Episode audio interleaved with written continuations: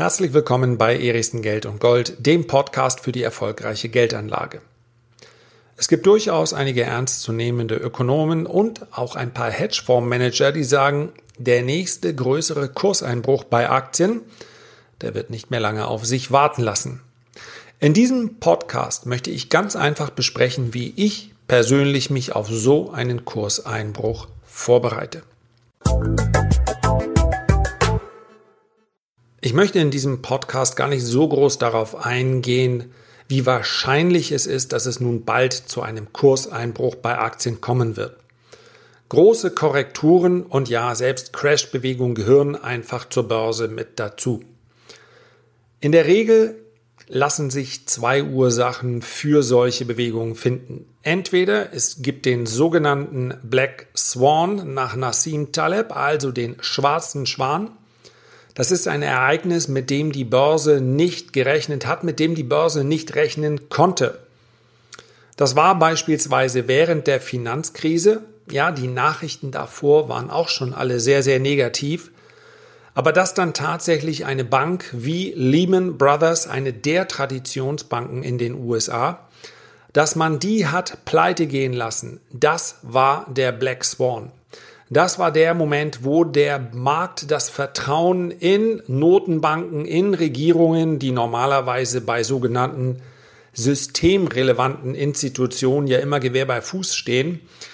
In diesem Moment hat der Markt das Vertrauen verloren und ähm, ja, das führte dann zu diesem massiven und schnellen Einbruch.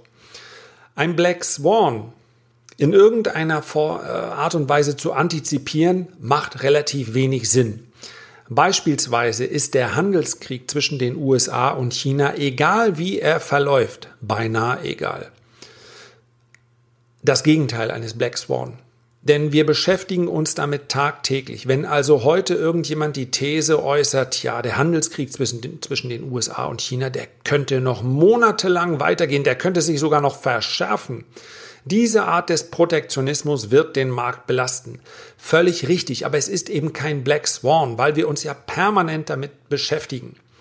Ja, sollte China morgen den äh, Krieg gegen die USA ausrufen, dann wäre das ein Black Swan. Ist nicht mitzurechnen, aber nur um mal den Unterschied klar zu machen. Ein Black Swan, der kommt überraschend, sonst wäre es ja ein White Swan, wenn man so will, also ein weißer Schwan, mit dem man rechnen kann. Und der andere Grund, warum Börsen dann irgendwann mal korrigieren müssen, der ist meistens in der Stimmung zu finden. Ein deutlicher Markteinbruch kommt meist nicht dann, wenn die Stimmung sehr, sehr negativ, pessimistisch, skeptisch ist, sondern dann, wenn es euphorisch wird. Das haben wir im neuen Markt in Deutschland erzählt, äh, erlebt. Zu diesen Zeiten hat jeder der irgendwie einen Euro über hatte, in Aktien spekuliert. Die Quote der Aktionäre in Deutschland hat sich in dieser Zeit verdoppelt. Und zwar nicht aus den wünschenswerten Gründen, weil die Deutschen jetzt mittlerweile oder zu dem Zeitpunkt dann verstanden hätten, dass die langfristige Geldanlage ohne Sachwerte keinen Sinn macht, sondern weil es um die Gier ging. Jeder wollte mit Aktien Geld verdienen. Eine sogenannte Hausfrauen- oder auch Dienstmädchenhosse. So, daraus ergibt sich auch, dass zumindest von dieser Seite momentan ja, zumindest ein Crash kaum zu erwarten ist, denn die Börse, die ist keineswegs euphorisch. Die ist eher so in gedämpfter Stimmung, ja, vielleicht sogar in großer Skepsis. Die Bankenbranche leidet. Ähm, wir haben den Handelskrieg und zwar nicht nur zwischen China und den USA, auch äh, Gegenüber der europäischen Automobilwirtschaft ist Trump ja nicht so ganz positiv eingestellt. Also, nach Euphorie fühlt sich das alles nicht an. Wie bereite ich mich auf einen Kurseinbruch vor? Ganz einfache zwei Punkte möchte ich an der Stelle nennen. Der eine Punkt ist mentaler Natur. Du wirst vielleicht schon mal in Büchern gehört haben. Du wirst vielleicht schon mal von mir in einem Podcast oder in einem Video gehört haben, dass große Vermögen an der Börse dann entstehen, da gibt es zahlreiche Beispiele für, wenn man dann kauft, wenn andere verkaufen. Costolani und Buffett haben es häufig genug beschrieben. Kaufen, wenn die Kanonen donnern, kaufen, wenn das Blut die Straßen runterläuft. Das heißt also, weil alle anderen in Panik ihre Anteile auf den Markt werfen. Ja, täten sie das nicht, dann würde der Markt ja nicht einbrechen.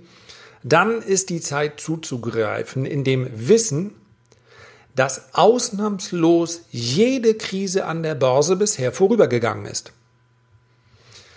So, das auf der einen Seite hier, hier oben, ich tippe jetzt gerade mit meinen Fingern gegen meine Stirn, das auf der einen Seite im Kopf rational zu verarbeiten, ist die eine Sache. Dann aber in dem Moment, wo es geschieht, gegen sein Bauchgefühl, denn der Bauch schreit dann ganz, ganz laut, raus, lauf, lauf so schnell du kannst. Mit Aktien willst du nichts mehr zu tun haben. Gegen dieses Bauchgefühl anzuarbeiten, das ist eine Aufgabe der Vorbereitung. Versetz dich also in dieses äh, Gefühl hinein, wie es sein wird, wenn du ängstlich auf den Markt schaust. Ja, und wenn du es dann noch schaffst, dann zuzugreifen, dann gehörst du eben zu denen 10%, 5%, 2%, die wirklich überdurchschnittliche Renditen erzielen. Im Übrigen ist hier ein fester Sparplan, den man dann einfach nicht außer Kraft setzt, schon mal ein ganz guter Zwischenweg. Wenn man also sagt, ich habe einen ETF-Sparplan oder einen Aktiensparplan oder wie wir bei den Renditespezialisten äh, investiert monatlich in die besten Aktien der Welt. Wenn man so vorgeht, dann hat man zumindest in den Monaten, und der klassische Bärenmarkt dauert zwischen 6 und 24 Monaten, dann kauft man zumindest weiter zu einem Zeitpunkt, wo viele andere verkaufen. Das ist schon mal ein sehr guter Weg. Aber wie gesagt, die Vorbereitung, die findet im Kopf statt. Eine weitere Möglichkeit, die möchte ich an dieser Stelle auch noch ganz kurz nennen, ist schlicht und einfach meinen Report zu abonnieren, denn ich werde dich daran erinnern.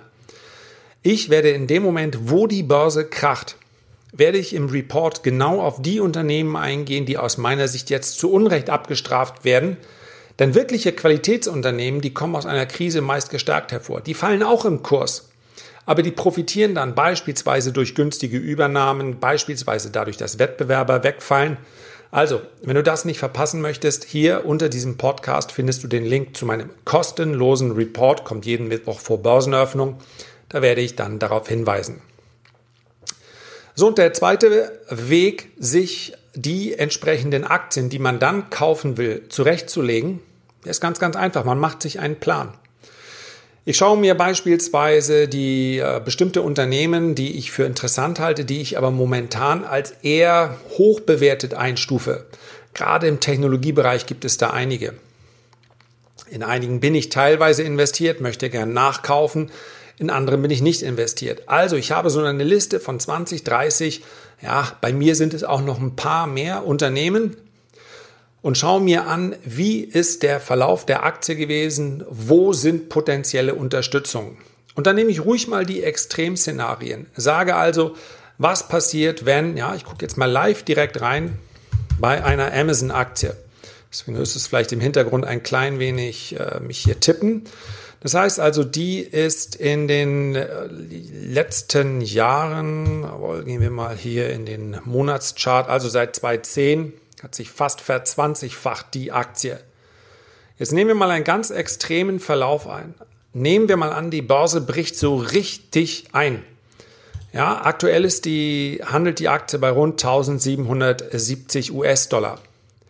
Das heißt also, wenn es hier eine wirklich deutliche Korrektur gäbe, dann könnte die Aktie leicht in Richtung 1300 bis 1200 US-Dollar fallen.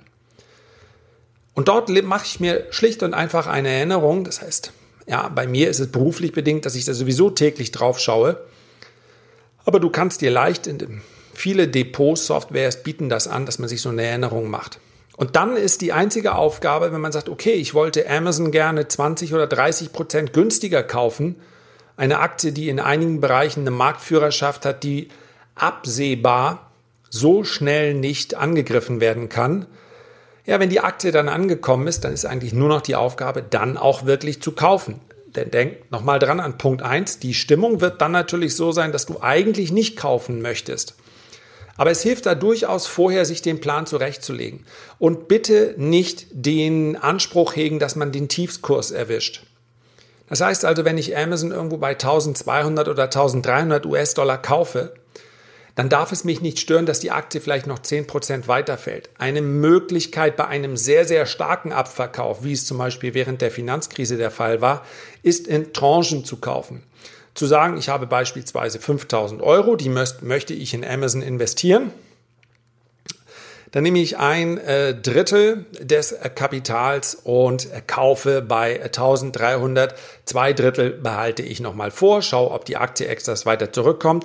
Wenn sie sich von dort aus schnell erholt, kaufe ich vielleicht, nachdem sie bereits 10% gestiegen ist. Ja, dieses Gefühl, unbedingt den tiefsten Kurs zu erwischen, erwischen zu wollen, das hat schon so manch einen davon abgehalten, dann überhaupt zuzuschlagen. Ja, und dann, ehe man sich's versieht, solche Abwärtsbewegungen, die finden nämlich sehr, sehr schnell statt. Und dann reichen ein, zwei Tage der Erholung, dann steht das Papier oft schon fünf bis 15 Prozent höher und man hat irgendwie den Eindruck, oh, hätte ich doch kaufen sollen? Tja, und dafür ist es eben gut, sich vorher einen Plan zu machen. Also schaut euch Unternehmen an. Man kann durchaus auch, wenn man im, im Bereich der Bilanzen, ich greife hier nochmal auf mein Buch, dann die Frage habe ich bekommen, ja, wenn ich mich mit Bilanzanalyse, kommt nicht so oft, gebe ich. ich. Ich gebe zu, die Frage kommt relativ selten. Erison, ich möchte mich mit Bilanzanalyse beschäftigen. Aber falls du doch das Gefühl haben solltest, ich habe keine Kooperation mit ihm, ich nenne dir nur dieses Buch, weil ich es persönlich als sehr, sehr wertvoll empfunden habe, von Nicolas Schmidlin, Unternehmensbewertung und Kennzahlenanalyse. Praxisnahe Einführung mit zahlreichen Fallbeispielen börsennotierter Unternehmen. Also, wer fundamental rangehen möchte, der kann sich dieses Buch vornehmen und hat dann einen, auf jeden Fall einen besseren äh, Durchblick. Wer das Ganze technisch betrachtet, ja, der wird eventuell auch durch den Report einiges dazulernen. Also, das sind die beiden Schritte. Einerseits mental vorbereiten, darauf vorbereiten, dass man gegen sein Bauchgefühl arbeiten muss. Andererseits auch ganz klare Pläne in den Aktien machen, die man sich so vorstellt. So gehe ich persönlich an die Geschichte ran. Herzlichen Dank für deine Aufmerksamkeit. Ich freue mich, wenn du dir die Zeit nimmst, ein Feedback oder einen Kommentar zu hinterlassen. Wir hören uns beim nächsten Mal wieder. Bis dahin eine gute Zeit. Dein Lars.